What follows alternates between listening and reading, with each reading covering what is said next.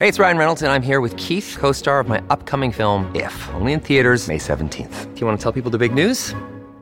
All right, I'll do. it. Sign up now and you'll get unlimited for $15 a month and six months of Paramount Plus Essential Plan on us. Mintmobile.com slash switch. Upfront payment of $45 equivalent to $15 per month. Unlimited over 40 gigabytes per month. Face lower speeds. Videos at 480p. Active Mint customers by 531.24 get six months of Paramount Plus Essential Plan. Auto renews after six months. Offer ends May 31st, 2024. Separate Paramount Plus registration required. Terms and conditions apply if rated PG. ¿Qué tal amigos? Reciban todos un caluroso y fuerte abrazo. Soy Freddy Silva, contento de acompañarlos en este nuevo capítulo de Entre líneas a través de Radio Libre 790 AM y también por www.americanomedia.com. No se olviden que usted y yo este 2023 le decimos no más fake news, no más noticias falsas. Para ello es que tenemos un portal www.americanomedia.com, www.americanomedia.com, donde usted encontrará un equipo de profesionales comprometidos con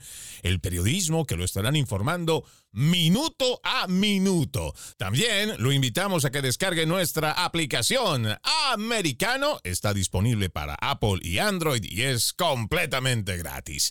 El día de hoy estaremos hablando sobre las polémicas políticas transgénero y por qué ya muchos representantes políticos y sociedad en general están abordando este tema que va impactando en la salud, los deportes, las escuelas y hasta las entidades públicas y privadas.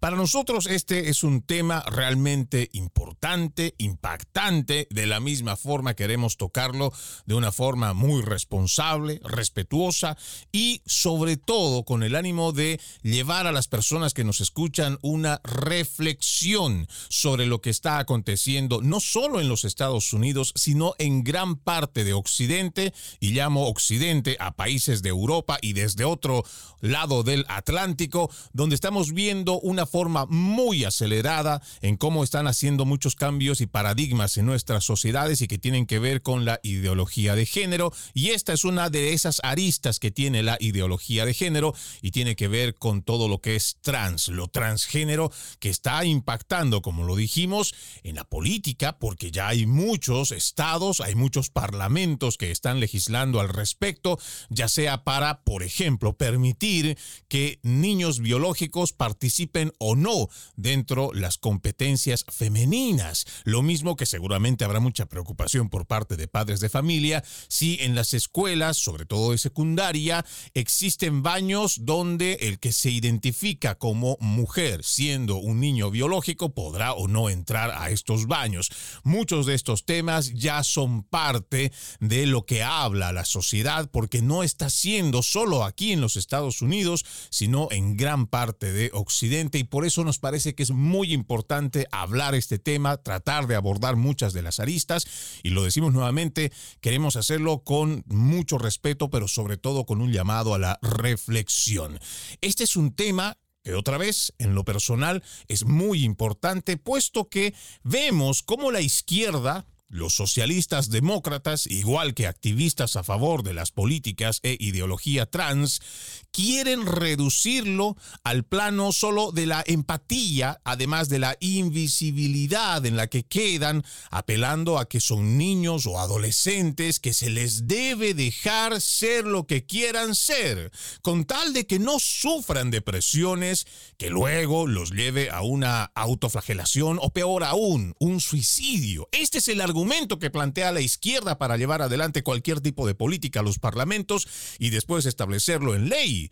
Pero esto no es del todo cierto, o por lo menos es tan solo una verdad a medias, ya que muchos de estos jóvenes o niños podrían estar simplemente confundidos en su identidad, lo que no necesariamente significa que sean transgéneros, y menos aún aquellos que sufriendo una disforia de género no reciban una atención adecuada y simplemente se les ofrezca como opciones la hormonización de sus cuerpos, incluso llegando a la mutilación de sus genitales u órganos sanos con procedimientos quirúrgicos irreversibles. Estos, algunos de los aspectos en términos generales como para que tengamos una idea sobre qué y cómo vamos a abordar este tema. Primero, vayamos entendiendo cómo, y esto dentro de los datos que he ido encontrando, ¿Qué entendemos por una identidad de género transexual? ¿Qué es lo que hoy podríamos nosotros como definir aquello?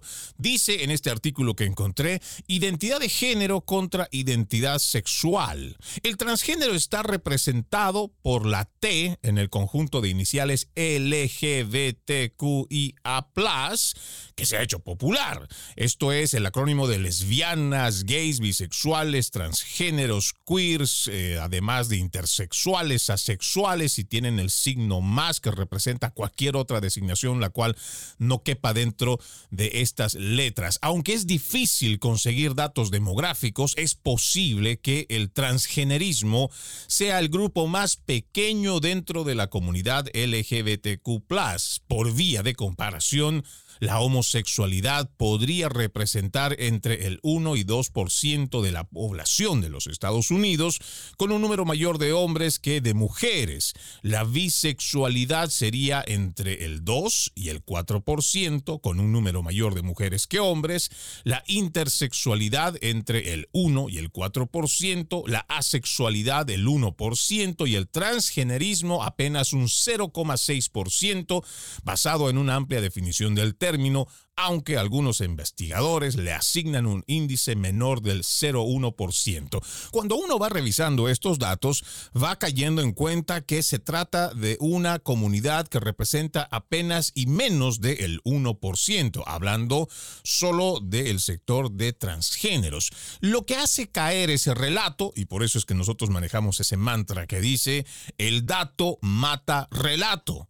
Y con estos datos nosotros podemos hacer caer ese relato de los socialistas, de los izquierdistas que van diciendo a viva voz a través de los medios progresistas de que se trata de una comunidad que no está representada, son los oprimidos, son los que han sido juzgados y todo esto por la sociedad y que necesitan tener una representatividad y muchas de estas cosas. Pero vamos viendo que primero no es tanto como dicen, en cuanto a las cifras, no son tampoco de aquellos que no están representados, porque hoy nos podemos fijar que no solamente son los gobiernos, igual que los parlamentos estatales, igual que los políticos de izquierda, aquellos activistas que son grupos que hoy podríamos decir que tal vez no son muchos, pero son grupos económicamente fuertes que están llevando adelante este tipo de campaña a favor de esta comunidad LGBTQA y propiamente del transgénero al cual nos estamos refiriendo el día de hoy. Decir, como en muchas oportunidades los demócratas han mencionado de que esta es una comunidad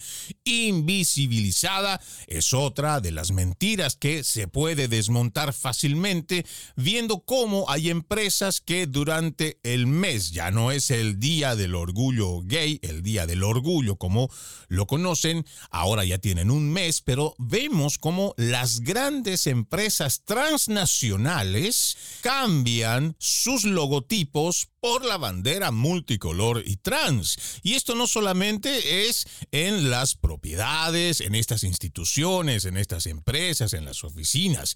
Incluso hemos visto cómo las oficinas públicas, tanto del condado, igual que otras del estado, y las federales, tienen tanto la bandera o logotipos que tengan que ver con la bandera multicolor y la bandera trans.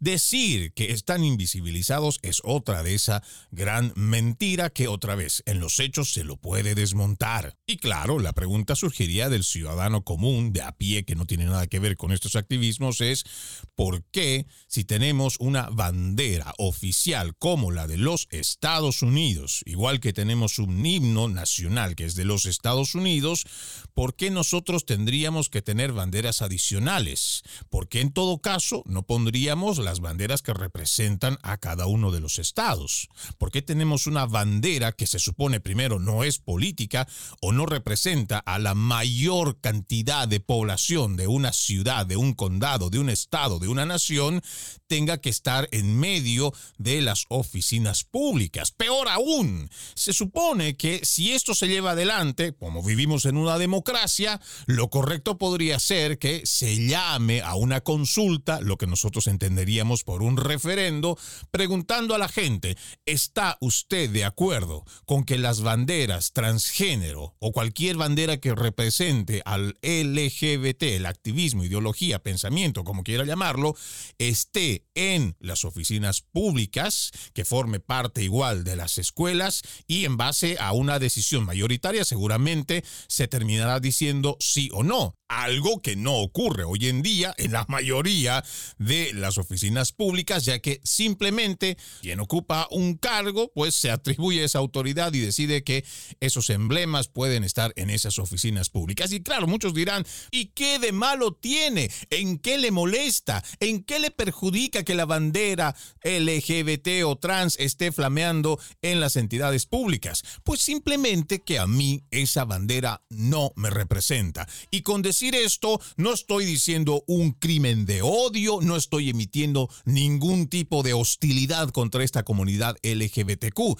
simplemente hablando las cosas como son. Si yo no me siento representado por ello, pues simplemente no me siento representado. Y seguramente la gente que me está escuchando en este momento y que forma parte de la comunidad LGBTQ, si les preguntan si ellos se sienten o se sentirían identificados con una bandera heterosexual, ni siquiera sé si esa bandera existe, pero seguramente que ellos dirán, no, no me siento representado. Y esa es su opinión, esa es su expresión, su libertad de decidir si eso los representa o no. Vamos a nuestra primera pausa, amigos de Entre Líneas. Ya regresamos con más.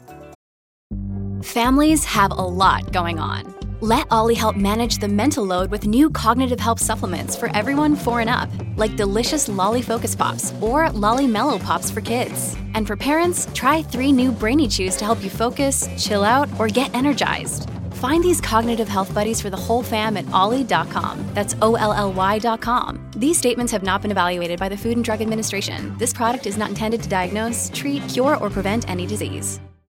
Gracias, muchas gracias por continuar con Entre Líneas a través de Radio Libre 790 AM www.americanomedia.com, también descargando nuestra aplicación Americano disponible para Apple y también Android. El día de hoy Estamos hablando sobre las polémicas políticas transgénero y por qué ya muchos representantes políticos y sociedad en general están abordando este tema que impacta a algunos de manera directa en la salud, en los deportes, las escuelas y las entidades públicas y privadas. Antes de irnos a la pausa, estábamos hablando un poco para definir qué entendemos por transgénero y les leía un artículo o por lo menos en la recopilación de datos al momento de abordar este tema y encontré esto que me parece muy interesante. Dice, transgénero se puede referir a todo individuo cuya identidad de género, definida culturalmente como un sentido interno de género, difiere de alguna manera de su sexo de nacimiento biológico. El término transexual, esto para que también en términos generales lo puedan saber al momento de diferenciar entre transgénero y transexual, el término transexual se usa típicamente para definir a quien busca ayuda médica para cambiar su sexo biológico o de nacimiento un paso significativo en la concepción moderna del transgenerismo fue la separación entre el género como una creación social y el sexo biológico determinado al nacer. El hecho de nacer mujer ya no significa que la persona esté limitada a ser mujer conforme a las expectativas de la sociedad. A medida que esta comprensión se fue desarrollando, su fluidez ofrecía un poder explicativo importante para la experiencia transgénero de la incongruencia de género, el hecho de experimentar una sensación interna de género que no corresponde al sexo de nacimiento o biológico.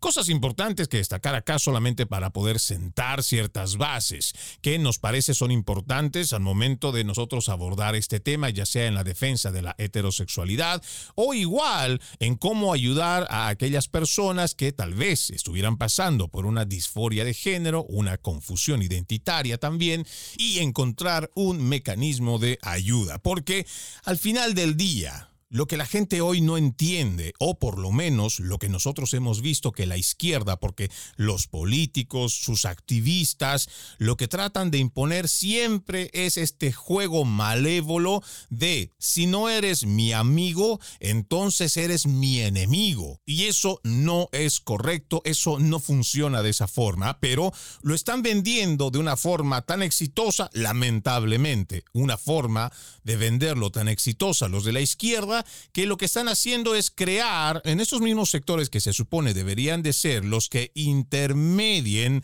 hablo de los medios de comunicación, que podamos encontrar cierta ayuda y además forjar caminos de entendimiento, respeto, apoyo para todos aquellos de la comunidad que dicen sentirse oprimidos, relegados, incomprendidos, invisibilizados y todo esto, pues nosotros tendríamos que tener la apertura para hablar lo que pasa hoy a través de los principales medios de comunicación y los politiqueros de izquierda es que te venden la idea de que si tú no los apoyas, entonces estás en contra de ellos. Y eso es incorrecto, eso está mal. Porque nosotros si queremos encontrar salidas que sean de mutuo apoyo y sobre todo en la sana conciencia de querer ayudar a la comunidad que está abiertamente diciendo que están sufriendo, pues tenemos que entrar primero en un diálogo para que está pasando. Y valga la aclaración en este momento, de ninguna manera nosotros estamos en contra de la comunidad LGBTQ.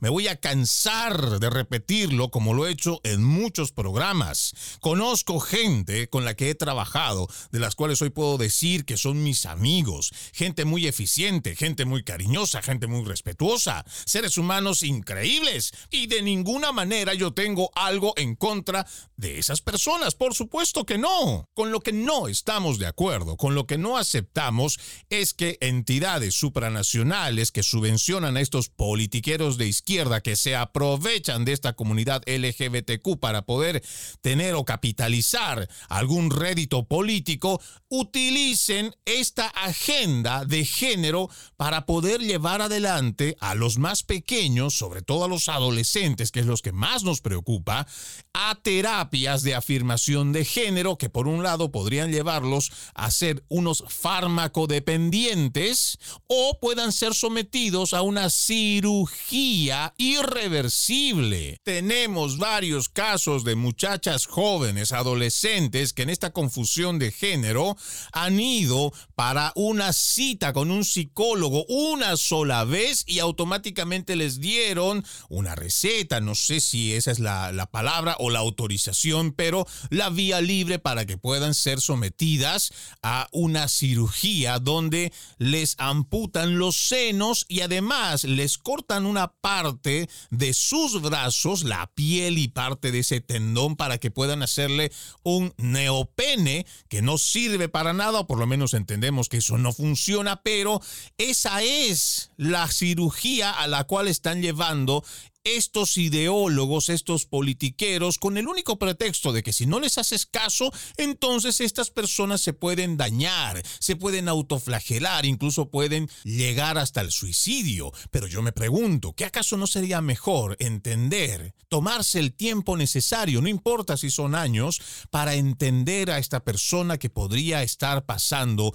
por un problema de disforia de género? ¿Qué no sería mejor realmente abordar con un sinfín de terapias? Porque las que sean necesarias para poder ayudar a esta persona, eso deberíamos de velar antes de estar llevándolos a que estén consumiendo fármacos, porque ojo, también esto es un beneficio que va a tener quién. Preguntémonos primero quiénes se benefician de esto, además de los politiqueros que van a tener un rédito político. ¿Quién más se beneficia?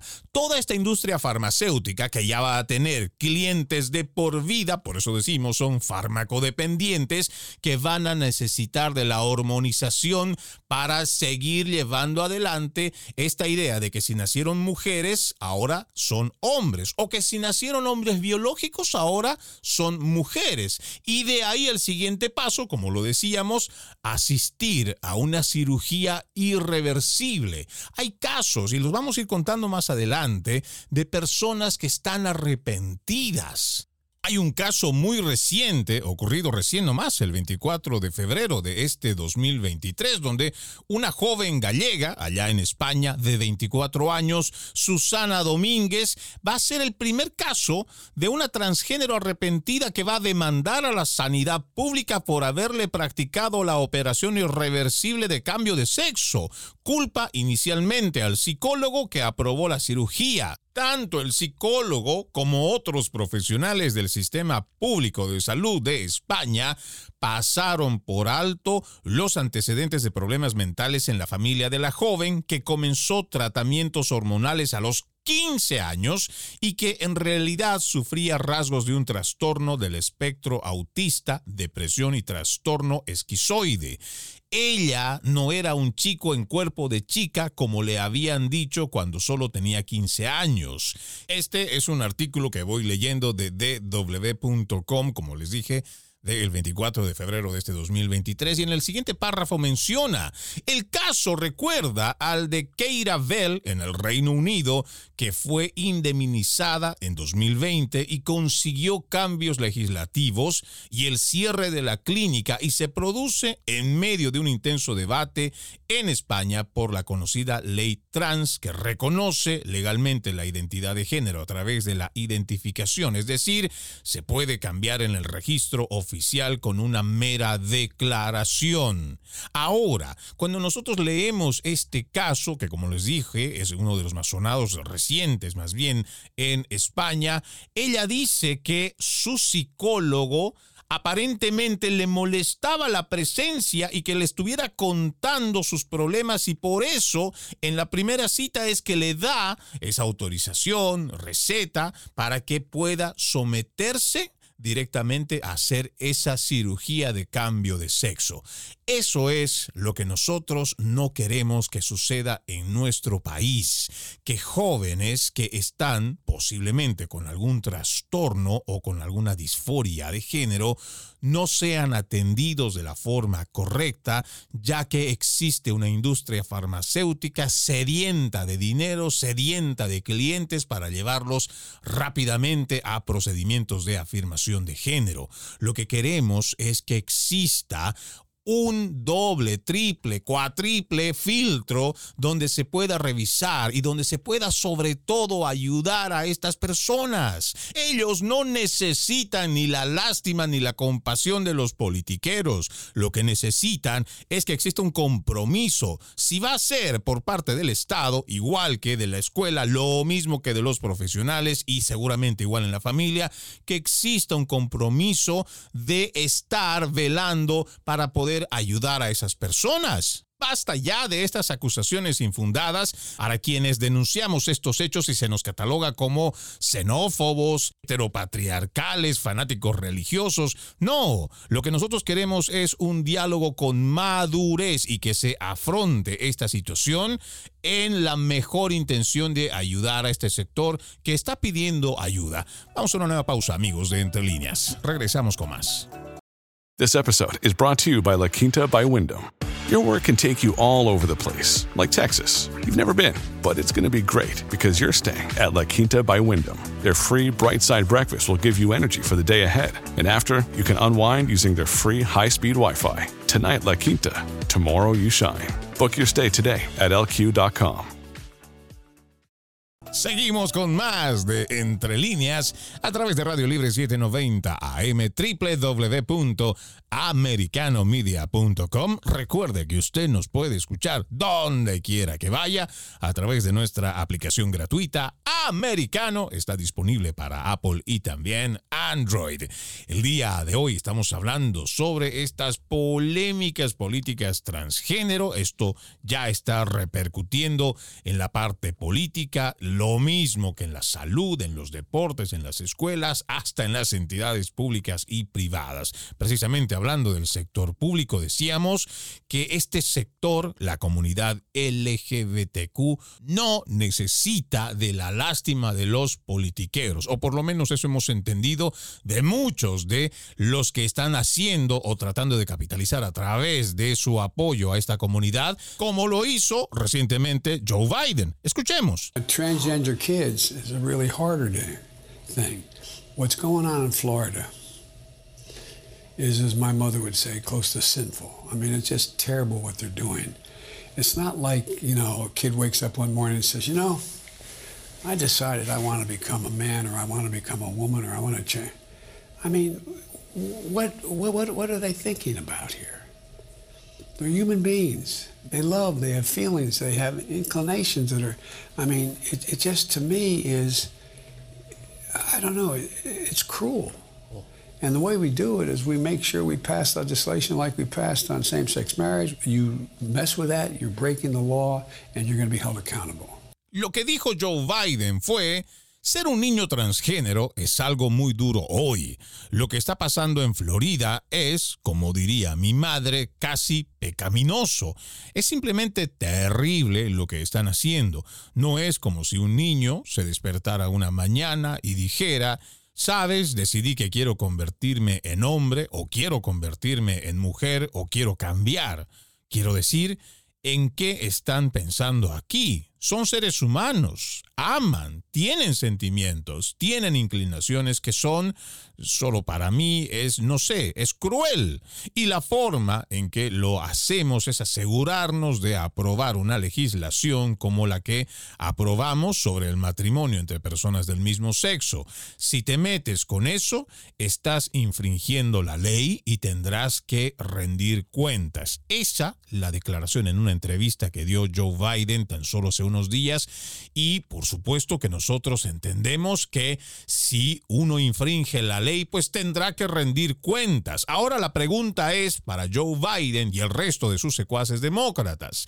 Si esto pasa con aquellas personas que infrinjan la ley y que según ellos no van a respetar esto que están tratando de hacer como para aprobar una legislación, nosotros nos preguntamos, como personas y ciudadanos de bien, preocupados sobre todo por los niños y los adolescentes, ¿qué responsabilidad penal, civil, política tendrán todos aquellos que están llevando adelante este tipo de terapias de afirmación de género.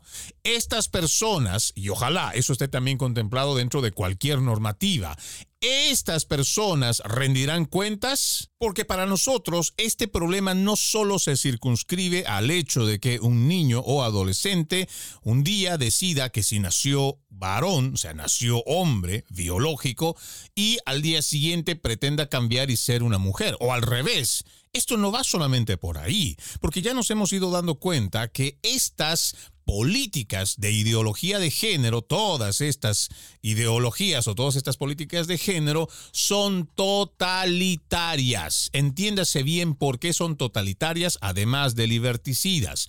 ¿Por qué? Para nosotros no habría problema, como lo hemos hecho por siglos y milenios en la humanidad, que existan personas que tengan inclinaciones sexuales diferentes a la heterosexual. Pero hemos aprendido a convivir con ellos porque en realidad para quienes no nos afecta el hecho de que una persona sea lesbiana, homosexual, bisexual, pansexual, asexual, cualquier género que se quieran atribuir el día de hoy, a nosotros no nos interesa porque a nosotros su sexualidad se resume o debe guardarse para las cuatro paredes de su intimidad. Pare de contar. Y nosotros tendremos que promover el respeto hacia la persona como tal. Por eso yo lo decía al principio del programa. Nosotros no tenemos nada en contra de las personas que son parte de la comunidad LGBTQ. Por supuesto que no. Nosotros respetamos a estas personas como esperamos que ellos nos respeten igual, porque a nosotros entendemos, nos valoran por las personas que somos y no por nuestro sexo o inclinación sexual, porque estoy seguro que a los miembros de la comunidad LGBTQ para nada les interesa que yo sea heterosexual, porque eso está reducido en lo personal a mi privacidad. Y eso solamente para mí y seguramente con la persona con la que yo quiera estar. Y seguramente esa es la forma como nosotros deberíamos manejarnos. ¿Por qué digo esto? Porque si nosotros partimos de una idea de que la persona como tal merece respeto, no por el hecho de su sexo, no porque sea de color blanco, negro, amarillo, no importa la raza, se trata de respetar al ser humano, se trata de respetar a ese prójimo, se trata de que seamos todos respetuosos. El tema de la orientación sexual, la inclinación sexual, como quieran llamarlo, es para uno. Y en base a esto mismo, no quiero salirme del tema, pero en base a esto mismo, es que nosotros nos hacemos las preguntas de por qué en las escuelas a niños de 5, 6 o 7 años tendrían que estar hablándoles de géneros o de ideología de género. ¿Por qué un niño que está en una tierna edad, tratando de aprender el mundo con el que le rodea, la familia con la que está viviendo, entender cómo ser independiente desde esa pequeña edad, ya sea para ir al baño, amarrarse las agujetas del zapato, ¿por qué tendría que estar hablando de género? Porque inevitablemente, aunque no lo quieran aceptar, el momento que quieren hablar de género implícitamente van a tener que hablar de sexo. ¿O cuál es el propósito si nosotros le decimos al niño, al momento de explicarle qué es ser un gay o una lesbiana, ¿qué le vas a explicar?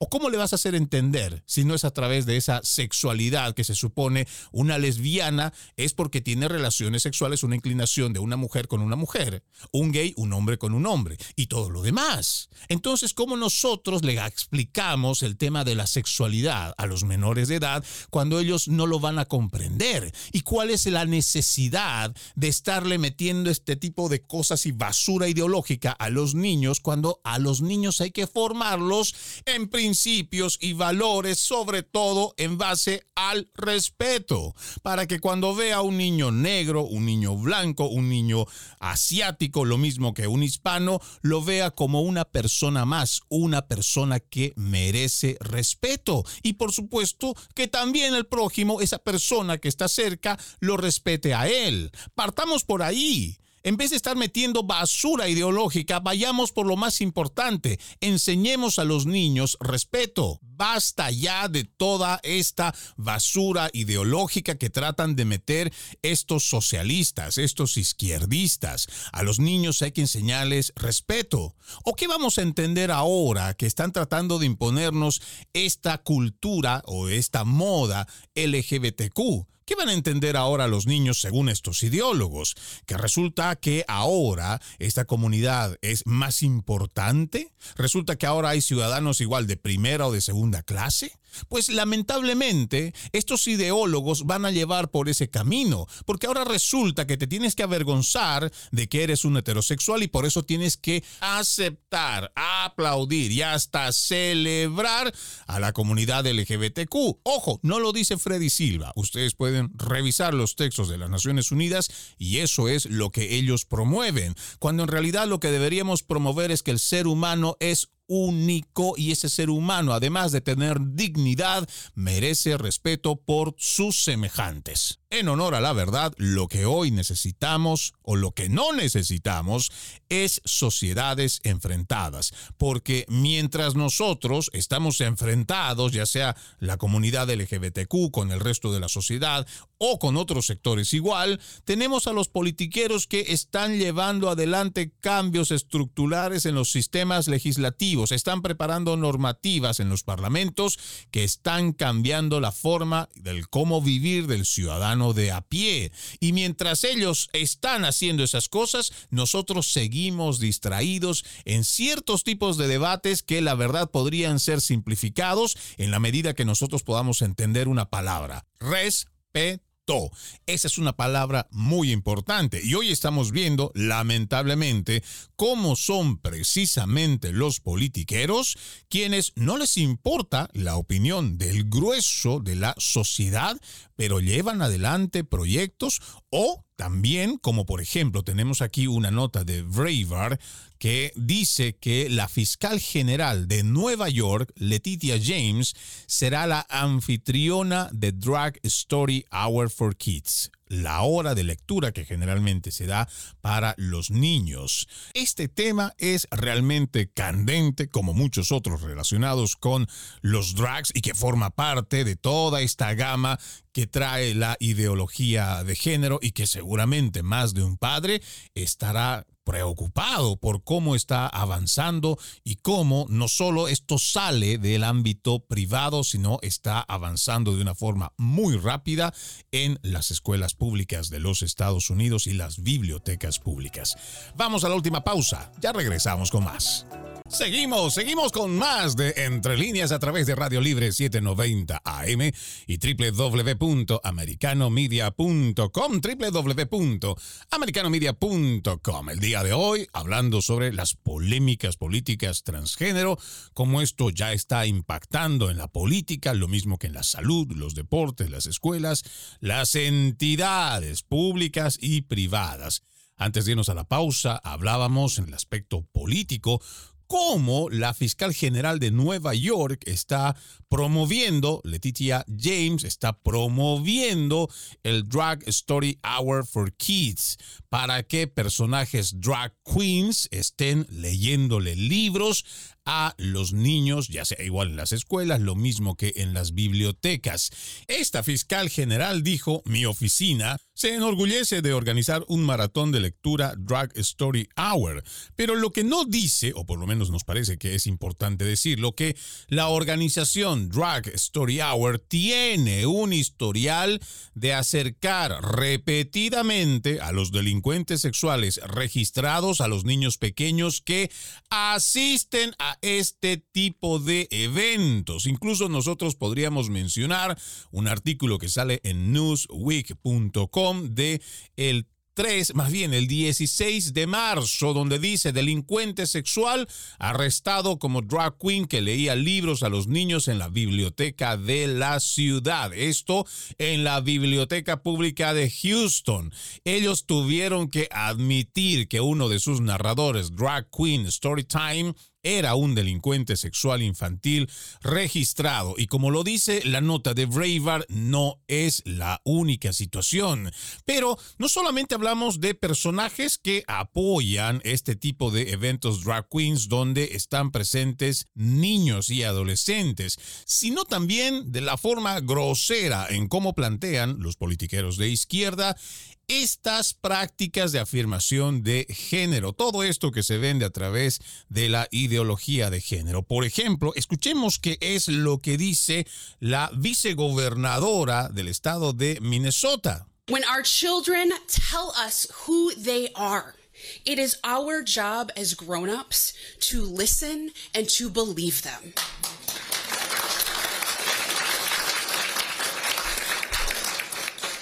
That's what it means to be a good parent. Mire lo que acaba de decir la vicegobernadora de Minnesota, Peggy Flanagan, sobre los cambios de sexo en menores. Ella dice, cuando nuestros hijos nos dicen quiénes son, es nuestro trabajo como adultos escucharlos y creerles. Eso es lo que significa ser un buen padre. Imagínese esta declaración que venga de un político que supuestamente está a favor de políticas seguras en cuanto a la transición de género. Pero yo quisiera que le prestemos mucha atención para leer entre líneas lo que nos acaba de decir y por qué es importante que nosotros vayamos reaccionando a esto que nos dicen los politiqueros. Le repito, según esta representante, esta empleada pública, la vicegobernadora de Minnesota, dice, cuando nuestros hijos nos dicen quiénes son, es nuestro trabajo como adultos escucharlos y creerles. Es preocupante, es alarmante en el contexto en el cual se está refiriendo este funcionario público y por eso es importante leer entre líneas. A esta señora yo le digo lo mismo que para toda la gente que nos está escuchando en este momento a través de la radio y se lo voy a poner con un ejemplo muy claro. ¿Qué pasa cuando una adolescente de 14, 16 años, muy delgada, con 32 kilos de peso, a solo 4 kilos de la muerte, una niña que sufre de anorexia, va donde sus padres y les dice, mamá, papá, me veo en el espejo y realmente me siento gorda. Hoy me siento más gorda que nunca y por eso he decidido que a partir de hoy no voy a comer. Y les repito, esta es una adolescente, en este ejemplo, que tiene apenas 32 kilos, está realmente muy delgada, casi a un punto de la muerte, porque apenas de 4 kilos menos más, ya esta persona podría fallecer. ¿Usted cree que ese padre de familia, esa madre que se preocupa por su hijo, le va a decir, sí, hija, mira, lo que tú ves en el espejo o como tú te autopercibas o lo que tu mente cree que es, es correcto. Y mi labor es creerte y hacerte caso. Y por eso, hija mía, los padres le dicen a ella, contigo no vamos a comer y vamos a entrar en una dieta muy estricta porque tú, como nos dices, y hay que creerte que estás gorda, pues estás gorda. ¿Qué pasaría con esa menor de edad? ¿Qué pasaría con esa adolescente si sigue adelante una dieta estricta solo porque en su mente, cada vez que se ve en el espejo, en su mente le está diciendo que tiene un sobrepeso, que se ve gorda, pero la realidad le está mostrando que apenas tiene 32 kilos? Esta persona podría fallecer. ¿Por qué? Si cuando les hablo de este ejemplo, sus ojos se abren y la preocupación también, y no pasa lo mismo cuando un menor de edad va y le dice a su papá, a su mamá, a su tío, al profesor, al director de la escuela, de que se siente mujer y por ello este niño, que nació hombre biológico, tiene que pasar por una cirugía donde se le vaya a extirpar sus genitales. O lo mismo pasaría con una niña biológica que se cree hombre o que piensa que es hombre y que va ante una, un psicólogo que en una cita le dice, mira, sabes, ve, procede con el tema del cambio de sexo y vamos para la cirugía y terminan extirpándole órganos sanos, no órganos que están con alguna enfermedad, con algún cáncer, no, gente joven, gente sana a quien se le está extirpando órganos sanos.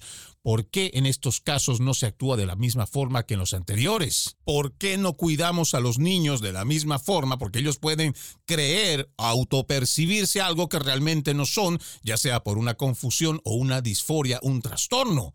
Ahora, le pongo otro ejemplo más sencillo por si no lo ha entendido con lo anterior. ¿Qué pasa si un niño va donde sus padres y les dice, papá, mamá, me siento o me autopercibo un pirata? Desde hoy voy a ser un pirata. Y los padres, que claro, tienen que escucharlo, que tienen que creerle, le dicen, pues hijo, usted es un pirata. Y nosotros vamos a hacer que usted realmente se vea también como un pirata, para que no solamente sea algo que usted se autoperciba. Entonces, con los padres y el niño, van y le hacen sacar un ojo para ponerle el parche. Van y le cortan una mano para ponerle un gancho, un garfio, como quiera usted llamarle, y le cortan una pierna para ponerle una pata de palo.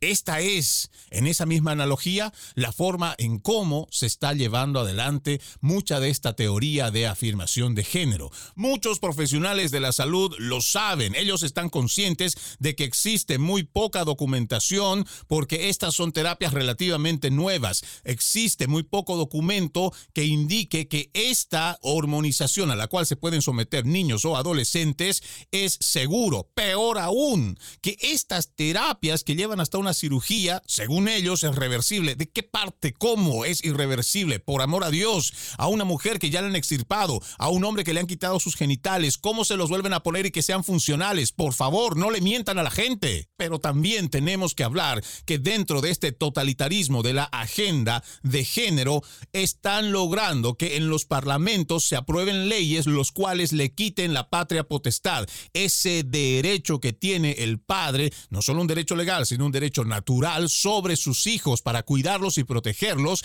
y estados como el de California y otros liberales son los que están llevando adelante legislaciones donde si el niño dice que se siente mujer o la niña se siente hombre y quiere hacerse una cirugía y el padre no está de acuerdo porque está cuidando la integridad de su hija, porque además seguramente en un futuro, cuando pase la adolescencia, llegue a estar adulta a los 18 o 20 años, seguramente tendrá una idea más clara de su inclinación sexual. Pero a los niños que tienen esto y que no son apoyados por sus padres, la ley está dispuesta a quitarle a sus hijos y hacerse cargo de ellos para que sean sometidos a estas terapias irreversibles. Todo esto está pasando en los Estados Unidos y gran parte de Occidente. El tema de la ideología de género, estas políticas trans. Ahora, esto que está de moda con el tema de los drag queens participando o llevando a sus espectáculos a menores de edad. Y todo esto se está permitiendo gracias a la inacción, la desidia de los padres de familia y sociedad civil en general. Es por eso nuestra reflexión, un llamado a la acción para que decidamos actuar, participar en la protección de los niños y adolescentes. Soy Freddy Silva, gracias por acompañarme en este capítulo de Entre Líneas. Los invito a continuar con la programación de Radio Libre 790 AM www.americanomedia.com. Buenas tardes, permiso.